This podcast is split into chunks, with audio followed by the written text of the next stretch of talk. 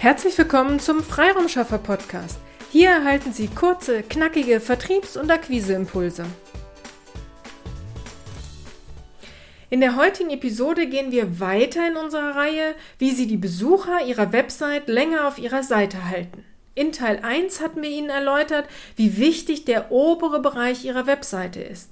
Also der Bereich above the fold, der erste Bereich, der von Ihrer Website eingeblendet wird, ohne dass der Besucher scrollen muss. Heute geht es um die Bilder auf Ihrer Website. Wenn Sie dem Podcast schon länger folgen, wissen Sie, dass wir Ihnen immer wieder nahelegen, Bilder, die Emotionen zu Ihren Leistungen wecken, zu verwenden. Bilder sind unheimlich wichtig, um eine emotionale Bindung zum Interessenten, zum Kunden aufzubauen. Heute möchte ich noch auf weitere Effekte eingehen, die Bilder auf Ihrer Website erzeugen können. Ich habe Ihnen aus verschiedenen Eye-Tracking-Studien heute drei Tipps mitgebracht. Tipp Nummer eins: Bitte keine visuell überladenen Grafiken. Das verwirrt den Betrachter nur und er verweilt nicht lange auf solchen Elementen. Versuchen Sie klare Strukturen in der Grafik zu haben. Man sollte schnell den Inhalt erfassen können. Achten Sie auch darauf, welchen Persönlichkeitstyp Ihr Wunschkunde hat. Manche Persönlichkeitstypen achten gern auf Infografiken, andere wiederum gar nicht gern. Daher schauen Sie, dass die richtige Bildwahl passend zu dem Persönlichkeitstyp Ihrer Wunschkunden ist. Achten Sie bei der Farbwahl auch wieder auf Ihre festgelegten Farben, die Sie auf Ihrer Website und in Social Media verwenden wollen. Dazu sind wir in der Episode vom 9.2. näher eingegangen. Corporate Identity auf Social Media Teil 2. Tipp Nummer 2. Gesichter.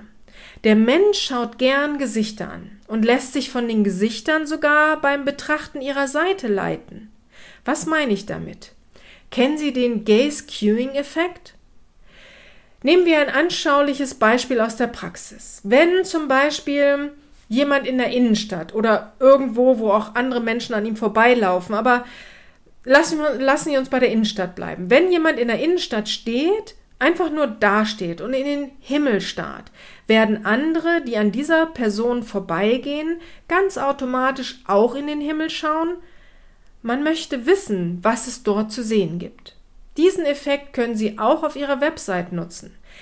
Nehmen Sie ein Bild von sich oder einem Mitarbeiter oder auch einer fremden Person. Wichtig ist, dass man das Gesicht gut erkennen kann. Der Gesichtsausdruck sollte sympathisch sein und lassen Sie den Blick in Richtung Headline zeigen, also in Richtung der Kernaussage Ihrer Website.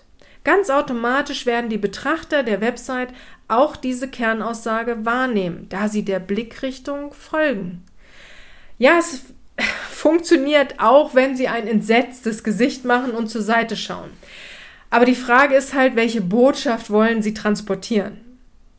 Die Eye-Tracking-Studien haben dieses Phänomen für Webseiten definitiv bestätigt. Also achten Sie, machen Sie den Versuch, achten Sie gern selbst einmal bei sich darauf, ob ob sie der Blickrichtung auf Bildern folgen und somit die Headline bewusst wahrnehmen.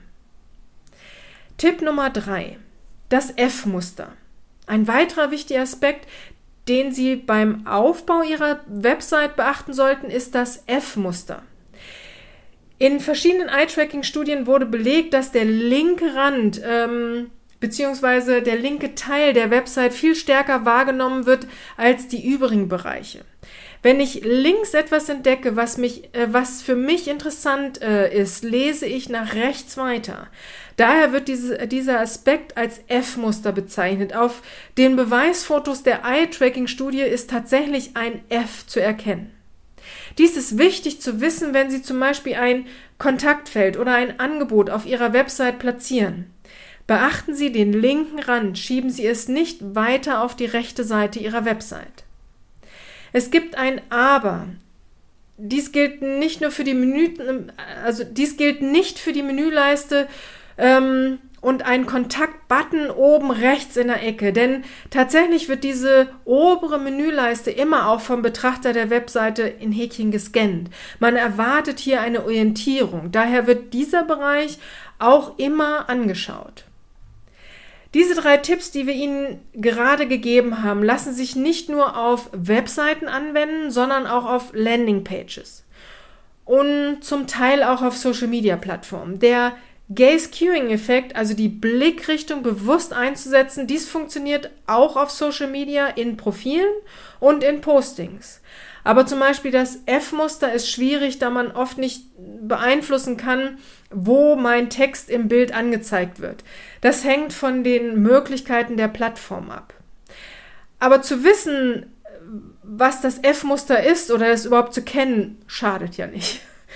Wenn Sie Fragen zu diesen Tipps haben oder sich ein Feedback zu Ihrer Website oder Ihren Profilen wünschen, dann kommen Sie gerne auf uns zu. Einfach eine E-Mail an willkommen at ihre-freiraumschaffer.de und wir melden uns, um zu schauen, wie wir Sie am besten erfolgreich unterstützen können. Ich hoffe, Ihnen hat diese Episode gefallen. Wenn ja, lassen Sie uns doch gern eine Bewertung bei iTunes oder auch Spotify da. Oder wenn Sie jemanden kennen, für den dieses Thema auch spannend ist, teilen Sie es doch gern. Wir sind Ihnen sehr dankbar. Ich wünsche Ihnen eine gute und erfolgreiche Restwoche. Strategie statt Prinzip Hoffnung. Auf eine erfolgreiche Umsetzung. Ihre Petra Siaks. Vielen Dank, dass Sie heute mit dabei waren. Wenn Ihnen diese Episode gefallen hat, freuen wir uns, wenn Sie unseren Podcast weiterempfehlen oder einzelne Episoden weiterleiten. Vielen lieben Dank.